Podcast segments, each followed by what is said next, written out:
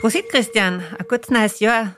Sag, ähm, bist du eigentlich ein Dancingstar? Sabine, Tanzen ist bei mir nur so eine theoretische Geschichte. In der Praxis bin ich da nicht wirklich so toll. Und meine Frau sagt ja, gemeinsam mit John Travolta hätte ich nur das charmante Lächeln. Naja, ich finde, das ist aber schon einmal ein guter Anfang. Ja, danke für die Blumen, Sabine. Vielen, vielen Dank. Apropos, alles Gute zum Jahresbeginn wünsche ich dir. Du, vielen Dank, Christian. Ich hab so gehört, du schwingst ja schon ganz gern einmal das Tanzbein. Ist das richtig? Ja, also eigentlich schon, besonders jetzt in der Ballsaison. Du, apropos Ballsaison. Da werden ja die Tanzbeine geschwungen, wie wir gerade gesagt haben, aber es passiert was anderes auch. Es werden ja auch die Sektgläser geschwenkt zu der Zeit. Und wenn wir so die Sektgläser schwenken, ja, da ist ja das Thema Alkohol am Steuer dann schon auch immer präsent. Wobei, trinken und fahren, das sollten wir stets trennen. Warum? Das werden wir heute gemeinsam mit einem erfahrenen Experten klären. Bleiben Sie dran. Ja, Ballsaison und Forschungszeit, da jagt ein Festel das andere. Und da kann es schon einmal sehr feuchtfröhlich zugehen. Aber trinken und fahren, das passt einfach absolut nicht zusammen. Im schlimmsten Fall, das ist eine tödliche Kombination. Warum Alkohol im Blut kein guter Beifahrer ist, das hören wir gleich. Mein Name ist Sabine Kaulich. Willkommen bei unserem KfV-Podcast zum Thema Alkohol am Steuer. Prost ohne Promille. So muss eigentlich das Motto für die Fahrzeuglenkenden heißen. Und zwar deshalb, weil es ganz einfach sicherer ist. Warum die Wirkung von Alkohol so oft unterschätzt wird und zu welchen typischen Fahrfehlern Alkohol im Blut führt, das wird uns heute Verkehrspsychologe Rainer Kastner erklären. Wir werden heute auch viele Mythen rund um das Thema Alkohol genauer unter die Lupe nehmen. Das sind dann so Fragen wie, kann man Rausch vielleicht rausschwitzen?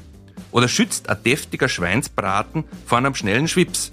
Und ganz viele andere Fragen werden wir uns stellen und wir werden auch gleichzeitig die Antworten dazu geben. Mein Name ist Christian Kreutler. Bleiben Sie dran. Sicher ist sicher. Der Vordenkerinnen-Podcast des KfV. Episode 11. Alkohol am Steuer. Fakten und Mythen unter der Lupe. Alkohol am Steuer ist in Österreich ja immer noch präsent. Und der Trend, den wir da beobachten, liebe Sabine, der ist ja wirklich besorgniserregend. Die Alkoholunfallzahlen, die sind nämlich in den letzten Jahren wieder stark angestiegen und sie haben erst vor kurzem wieder einen Rekordwert erreicht. Ja, ich habe mir zur Vorbereitung auf den heutigen Podcast die Unfallstatistik ein bisschen genauer angeschaut. Pro Jahr ereignen sich rund 2300 Unfälle unter Alkoholeinfluss in Österreich und dabei werden fast 3000 Menschen verletzt und mehr als 30 Menschen getötet. Und es wären jährlich mehr. Du, das klingt aber wirklich nach einem sehr, sehr alarmierenden Trend, den wir da sehen. Ja, Alkohol im Blut macht ja eigentlich den Fahrer oder die Fahrerin sehr häufig einmal zum Passagier. Man hat nicht mehr die Kontrolle über das Fahrzeug und das eben oft auch mit fatalen Folgen. Wie aber jetzt genau diese Substanz Alkohol den Körper und den Geist beeinträchtigt, das erklärt uns heute unser Studiogast, Verkehrsbiologe Rainer Kastner. Herzlich willkommen, lieber Rainer. Schön, dass du bei uns bist. Hallo, danke für die Einladung ins KV-Podcast-Studio. Rainer, du bist schon seit fast drei Jahrzehnten als Verkehrspsychologe mit dem Thema Alkohol am Steuer vertraut und hast in dieser Zeit, und das hast du mir vorher erzählt, über 10.000 beratende Gespräche mit Betroffenen geführt. Deine Aufgabe ist es da, ähm, Menschen, die ihren Führerschein aufgrund eines Alkoholdeliktes eben abgeben mussten, zu beraten, zu betreuen und ihnen Hilfestellung auf dem Weg zurück zum Führerschein zu bieten.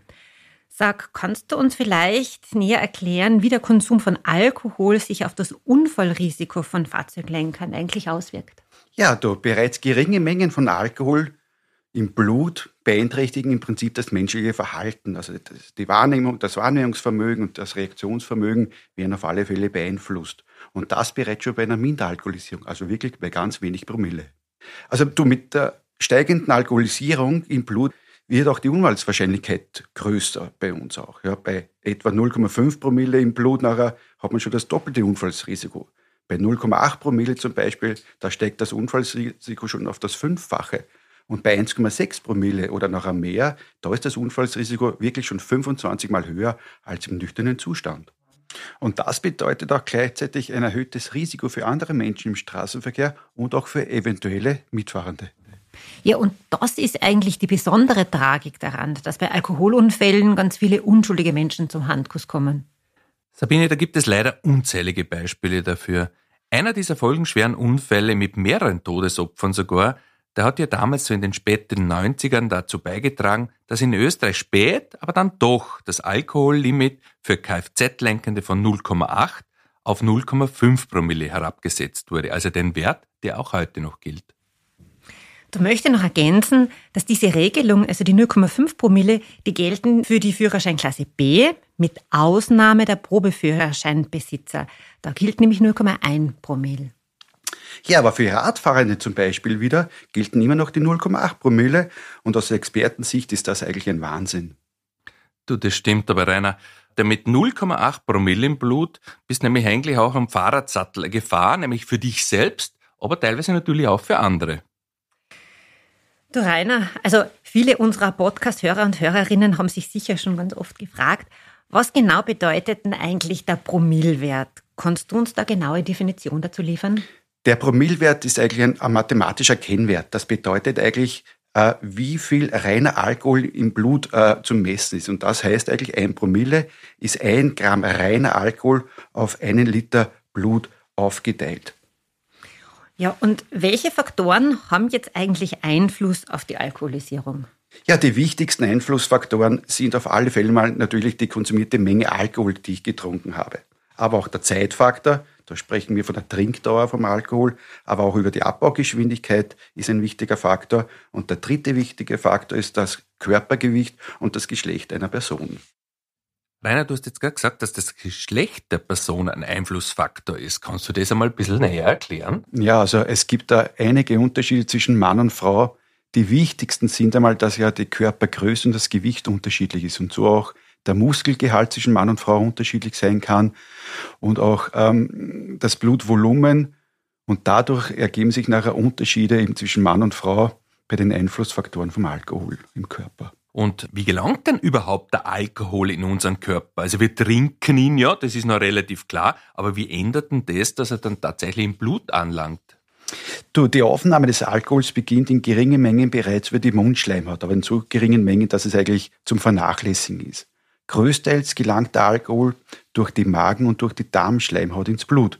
Die Geschwindigkeit dieses Vorgangs hängt aber vom Mageninhalt ab. Der Grad der Alkoholisierung wird davon aber nur sehr, sehr geringfügig beeinflusst. Also wenn ich zum Beispiel ein Glas Sekt trinke, dann kommt es mir vor, ich spüre schon was. Bei vielen ist es aber genau umgekehrt. Rainer, kannst du uns vielleicht ein bisschen näher erklären, wie das jetzt mit der subjektiven und objektiven Alkoholisierung ist? Ja, das ist ganz leicht. Also die objektive Alkoholisierung ist im Prinzip dieser mathematische Kennwert. Das ist diese Blutalkoholkonzentration, die kann man messen das subjektive, das subjektive Gefühl, da wird schon interessant und da spielen ganz viele Faktoren eine Rolle. Wichtig ist zu sagen, dass unter Alkoholeinfluss die eigene Leistungsfähigkeit einfach komplett unterschätzt wird oder fehlgeschätzt wird. Und das ist eigentlich eines der gefährlichsten Effekte des Alkohols, vor allem wenn man nachher damit im Straßenverkehr unterwegs ist.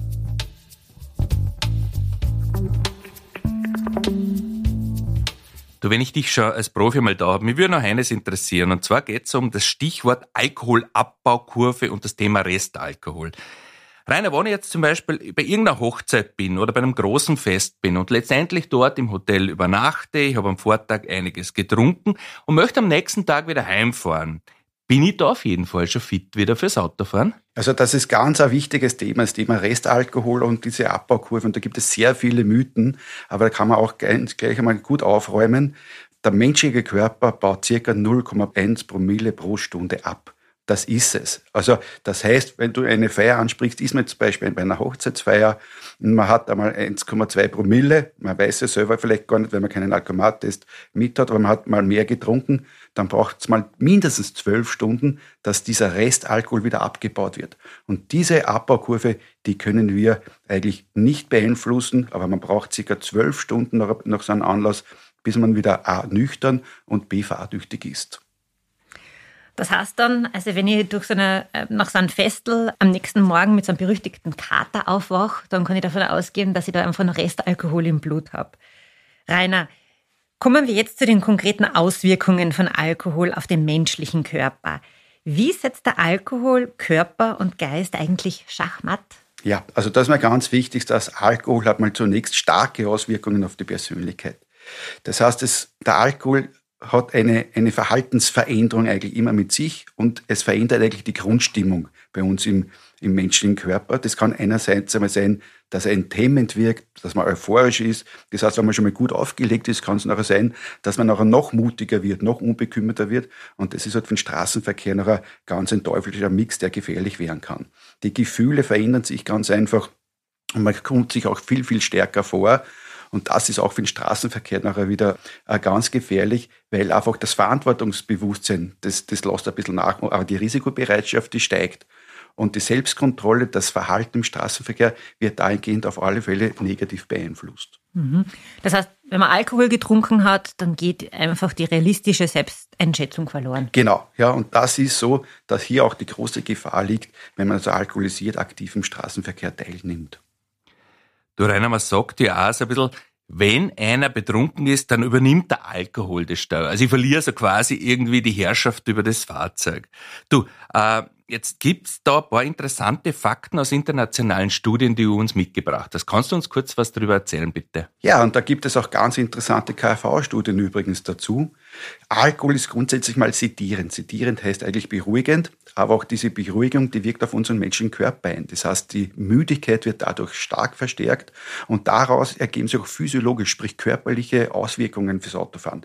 Das ist einerseits dieser Tunnelblick, den man auch immer wieder hört, also dieses seitliche, dieses periphere äh, Wahrnehmen und Sehen, das geht ganz einfach verloren. Und das Auge hat sehr viel auch mit dem Straßenverkehr zu tun. Wir nehmen ja die größte Information über das Auge ein und diese Sehleistung, die geht einfach verloren. Auch das Hell-Dunkel-Sehen, das Blenden wird mehr. Man sieht öfters doppelt und auch die Rotlichtschwäche, die kommt nachher zum Tage und auch diese Blendungsempfindlichkeit, die ist ganz stark gegeben.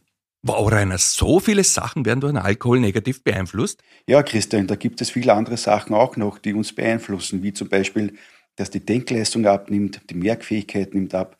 Es sind ganz einfach Aufmerksamkeitsschwankungen beim Autofahren da. Was auch noch ein Faktum ist, ist, dass man sich nicht mehr so gerne an Regeln hält, ja, dass einfach nachher Verkehrsvorschriften missachtet werden. Und was auch ganz, ganz auffällig ist, ist, dass einfach die Bewegungssteuerung hier abnimmt, das Lenken, das Kuppeln, das Einlenken in eine Kurve oder bei einer Kreuzung, das funktioniert nicht mehr so. Und Rainer, was sind denn typische alkoholbedingte Fahrfehler? Ja, also auf diese Auswirkungen, auf die wir gerade eingegangen sind, da haben wir noch eben das Thema, dass dadurch nachher die Tempowahl also nicht mehr so richtig angepasst ist. Der Sicherheitsabstand, der funktioniert nicht mehr so. Es wird oft zu, ein wenig, äh, zu wenig Abstand genommen. Äh, Überholmanöver passieren oft äh, sehr unüberlegt oder auch riskant. Die Spurgenauigkeit, die geht natürlich auch verloren. Man hört auch immer wieder dieses Schlagwort, dieses Schlangenlinienfahren, wo man auch aus, aus, aus anderer Straßenverkehrsteilnehmer hier bereits noch eine deutliche Erkenntnis hat, dass zum Beispiel der Vordermann hier beeinträchtigt fährt. Unbeabsichtigte Spurwechsel. Das kann auch sein, äh, Duschieren anderer Fahrzeuge, parkenden Fahrzeuge, entgegenkommende Fahrzeuge. Kurvenradien werden nicht mehr so eingehalten. Und was auch leider oft vorkommt, ist, dass Personen von den Pedalen abrutschen, weil einfach diese körperliche äh, Beeinträchtigung sehr, sehr stark schon ist. Wenn einer mal merkt, du kennst die aus, es ist ja unglaublich lange Liste so an unerwünschten Nebenwirkungen, die beim Fahren das Ding einfach relativ unsicher machen. Mhm. Und diesen typischen Fahrfehlern, die du jetzt gerade aufgezählt hast, Rainer, da folgen ja oft leider auch typische Unfälle, oder? Ja, also das sehe ich bei mir in meiner Arbeit. Nummer eins ist auf alle Fälle das Abkommen von der Fahrbahn. Und da sprechen wir noch gar nicht, dass man da jetzt gegen einen Baum fährt oder gegen eine Hausmauer oder gegen eine Person fährt, sondern wirklich dieser äh, sogenannte Alleinunfall. Aber es können auch sehr oft noch diese Frontal- oder Streifkollisionen stattfinden äh, im Kreuzungsbereich oder beim Abbiegen nachher in eine Seitengasse. Äh, es passieren auch immer wieder Auffahrunfälle oder Kollisionen mit stehenden Fahrzeugen oder mit anderen Hindernissen. Also man sieht sehr oft auch Kreisverkehre werden nachher nicht mehr richtig wahrgenommen und richtig umfahren. Oder auch Kollisionen mit ungeschützten Verkehrsteilnehmern und das ist natürlich wieder ganz, ganz gefährlich. Ja, und das sind also durchaus Dinge, die die Polizei natürlich auch weiß und damit es eben nicht zu diesen katastrophalen Unfällen kommt, Rainer, wie du jetzt gerade gesagt hast über diese Fehler, äh, wird auf Österreich Straßen halt auch oft wirklich oft nämlich kontrolliert. Und kommen wir jetzt zum Thema Alkoholtest. Rainer, wie wird von den Polizeibeamten, die mich so auf dem Heimweg vor der Faschungsparty zum Beispiel aufhalten, wie wird da Alkoholisierung festgestellt? Wann genau kommt also so ein Alkoholvortestgerät zum Einsatz? Ja, also in Österreich verwendet die Exekutive zur Überprüfung einer Alkoholisierung im Straßenverkehr in der Regel ein Vortestgerät. Da kann man mehrmals versuchen, zumindest braucht man zwei positive oder messbare Ergebnisse, wo man nachher die sogenannte Atemluftalkoholkonzentration messen kann. Wenn hier sich nach einem Verdacht verhärtet, sprich, dass wirklich eine Alkoholisierung erkennbar ist, dann geht die Exekutive über zu einem richtigen Alkomaten. Das ist also vom Prozedere ganz ähnlich zu sehen und hier wird nachher die sogenannte Blutalkoholkonzentration gemessen. Hier kann man errechnen aus der Atemluftalkoholkonzentration mal zwei und dann kommt man einfach zu dem typischen Promillwert. Und so kann man bei uns ganz locker und sehr genau schon die Alkoholisierung im Blut messen auch. Was aber ein wichtiges Thema da ist, ist diese Verweigerung des Alkoholtests, denn das würde bedeuten, dass eine Person nachher eingestuft wird wie ein Autofahrer oder eine Autofahrerin mit 1,6 Promille mit allen rechtlichen Konsequenzen. Das ist also keine gute Idee, das Verweigern. Verweigern ist immer die schlechteste Möglichkeit, weil keiner von uns hat einen Alkomaten eingebaut. Und es kann auch weniger sein. Ja, das ist wie im Sport, sag einmal, wer eine Dopingkontrolle verweigert, wird auch am härtesten bestraft. Mhm. Du, apropos rechtliche Konsequenzen.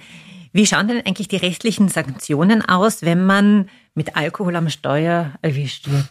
Ja, du, ab die 0,5 Promille gibt es eine Mindestgeldstrafe von 300 Euro und ein Vormerkdelikt. Ab 0,8 Promille, da gibt es nachher einen mindestens einmonatigen Entzug des Führerscheins und eine Geldstrafe von mindestens 800 Euro und ein Verkehrscoaching noch dazu.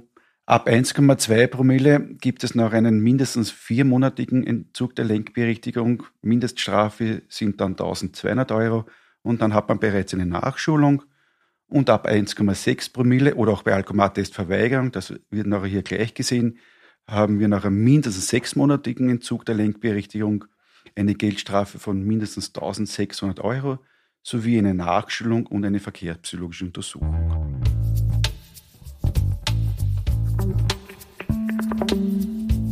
Rainer, du hast uns jetzt eine schöne Übersicht über die tatsächlichen Strafen gezeigt. Ich glaube, eine der Höchststrafen, die man da natürlich auch haben kann, ist, wenn man zum Beispiel das Fahrzeug für die Ausübung des Jobs braucht und dann keinen Führerschein mehr hat. Das bedeutet für viele dann nämlich auch der Verlust des Jobs und das ist, glaube ich, tatsächlich die Höchststrafe. Es gibt aber leider auch immer Fahrzeuglenker, wo eben diese bisher gültigen Sanktionen, eben wie die Geldstrafe, der Führerscheinentzug, die Nachschulung und so weiter, eben keine Wirkung zeigen. Also das sind Personen, die wiederholt alkoholauffällig werden. Ja, und für diese unbelehrbare Minderheit an Lenkern, da gibt es in vielen europäischen Ländern eben nur eine Möglichkeit, den Führerschein wieder zu erlangen, nämlich wenn sie sich eine sogenannte Alkoholwegversperre oder auch Alkolog genannt einbauen lassen ins Fahrzeug. Ist so ein Gerät jetzt im Fahrzeug eingebaut, kann man dieses, wenn die abgegebene Atemprobe positiv ist, einfach nicht mehr starten. Und ich finde, äh, das ist einfach ganz eine wunderbare Technik zum Schutz der Allgemeinheit. Und auch in Österreich hat es dazu einen Pilotversuch gegeben. Das heißt, da konnten die alkoholauffälligen Lenker wesentlich früher den Führerschein wiedererlangen, wenn sie eben sich so ein Gerät einbauen ließen und an einem begleiteten Programm teilgenommen haben. Dieser Pilotversuch ist mit 2022 beendet worden. Also dieses Angebot steht derzeit nicht zur Verfügung. Wir vom KfV sind aber von dieser Technik sehr überzeugt und werden da einfach aktiv dranbleiben, damit es da wieder zu einer Ausrollung kommt. Genau. Du Rainer, jetzt habe ich aber noch eine Frage. Wenn ich beim Autolenken also weniger als 0,5 Promille habe, bin ich dann eigentlich immer auf der sicheren Seite? Ja, stimmt. Das Thema Minderalkoholisierung ist ganz ein heikles Thema. Denn die gesetzlichen Regelungen heißen zwar bei 0,5 Promille, aber es kann durchaus sein, dass bei weniger Alkoholisierung im Blut und beim Autofahren im schlimmsten Fall, ähm, wenn es zum Beispiel auch um Verletzte geht oder auch um Getötete im Straßenverkehr geht, dass es hier zu einem Versicherungsstress kommen kann. Ja, das heißt eigentlich, auch bereits eine mindere Alkoholisierung im Straßenverkehr kann es ganz, ganz fatale Folgen haben. Das bedeutet aber auch, dieses Herantrinken an eine bestimmte Promillegrenze, das ist eigentlich eine gefährliche Geschichte, man lässt das lieber. Ja, also dieses Herantrinken an das Limit ist keine gute Idee. Und man merkt ja, und das belegen auch Studien, dass bereits bei einer Mindalkoholisierung von 0,3 Promille die ersten körperlichen Beeinträchtigungen feststellbar sind. Also wenn man sich denkt, zwei Bier gehen sich schon aus, dann kann das eigentlich oft einmal ein folgenschwerer Druckschluss sein. Ja, wir haben heute ja schon besprochen, dass der Alkoholisierungsgrad eben von einigen Faktoren abhängt. Und hier können zwei Bier, eventuell zwei Bier zu viel sein. Drum muss man hier ganz deutlich sagen, ja, also man kann durchaus feiern, man kann genießen. Wichtig ist aber, die Heimfahrt vorab zu organisieren, eben dieses Trennen zwischen Alkohol trinken und Autofahren. Denn wie wir heute auch schon gesprochen haben, im alkoholisierten Zustand ist eigentlich das rationale Denken, das richtig Entscheiden oft nicht mehr möglich. Und man setzt womöglich spontane Reaktionen, setzt sich noch an Steuer und fährt doch alkoholisiert noch ins Verderben. Ja, und reißt dann vielleicht sogar noch unschuldige Mitmenschen mit. Ja, also das ist diese hohe Selbst- und äh, Fremd, äh, das hohe Selbst- und Fremdrisiko, das ist einfach gegeben und man kann es eigentlich nicht mehr wirklich nachher kalkulieren und man setzt eigentlich die eigene Gesundheit und das eigene Leib und Leben anderer auch auf das Spiel und das ist eigentlich ganz, ganz gefährlich und das Leben sollte uns eigentlich viel, viel kostbarer sein. Unser gemeinsamer Appell an alle Hörerinnen und Hörer lautet also, lassen Sie vor Trinkanlässen Ihr Auto zu Hause stehen und organisieren Sie Ihre Fahrt schon im Voraus. Man kann mit Öffis oder mit dem Taxi oder auch auf Fahrgemeinschaften zurückgreifen. So, meine Herren, jetzt muss ich leider ein bisschen auf die Uhr schauen. Kommen wir jetzt zum Schluss zu den Mythen und Legenden rund um den Alkohol. In der Wissenschaft liegt die Wahrheit. Alkoholmythen im Faktencheck. Alkoholmythos Nummer 1. Bier auf Wein, das lass sein. Wein auf Bier, das rate ich dir. Ja, also diese historische Binsenweisheit hat eigentlich nichts mit der Realität zu tun und auch mit der Verträglichkeit verschiedener alkoholischen Getränke. Es ist im Prinzip egal, ob ich zuerst Bier oder Wein trinke. Das Bier auf Wein, das lasse sein, das hat eher soziale Wertigkeit. Denn früher war das Bier eben das Getränk der armen Leute und der Wein, der edlere Tropfen, war also sozial höher gestellt.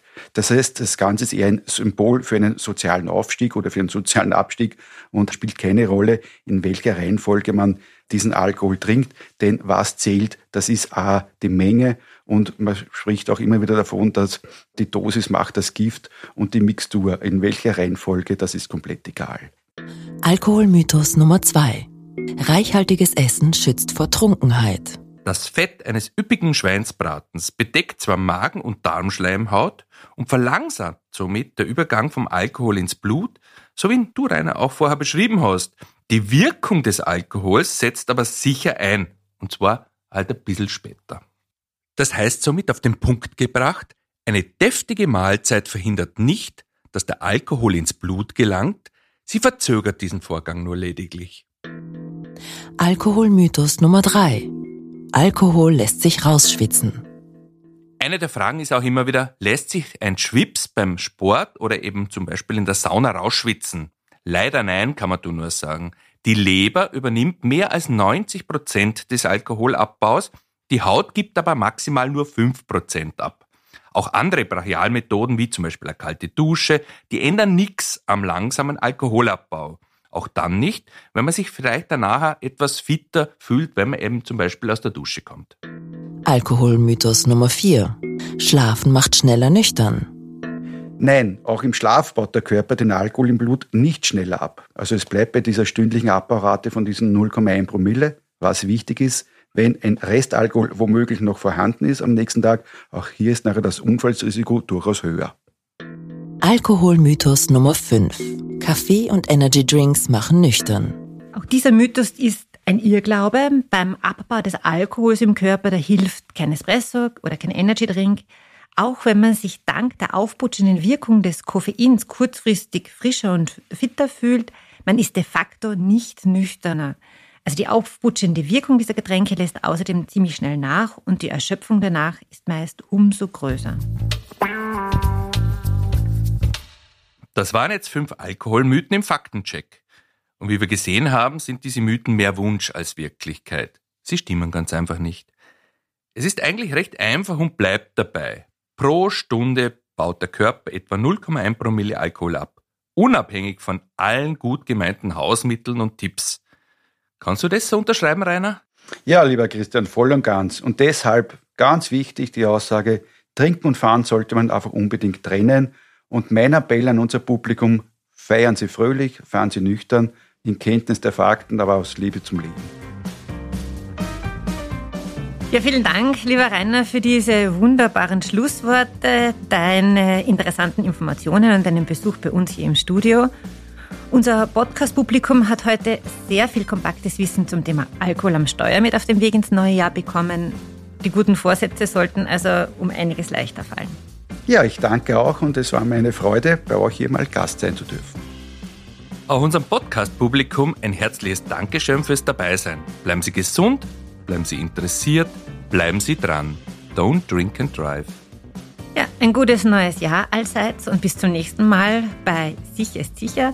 Da geht es dann um allerlei Neues und Wissenswertes aus der Welt des Verkehrsrechts. Sie hörten Sabine Kaulich und Christian Kreutler, zwei erfahrene Präventionsfachleute des Kuratoriums für Verkehrssicherheit. Zu Gast im Podcaststudio war heute Verkehrspsychologe Rainer Kastner.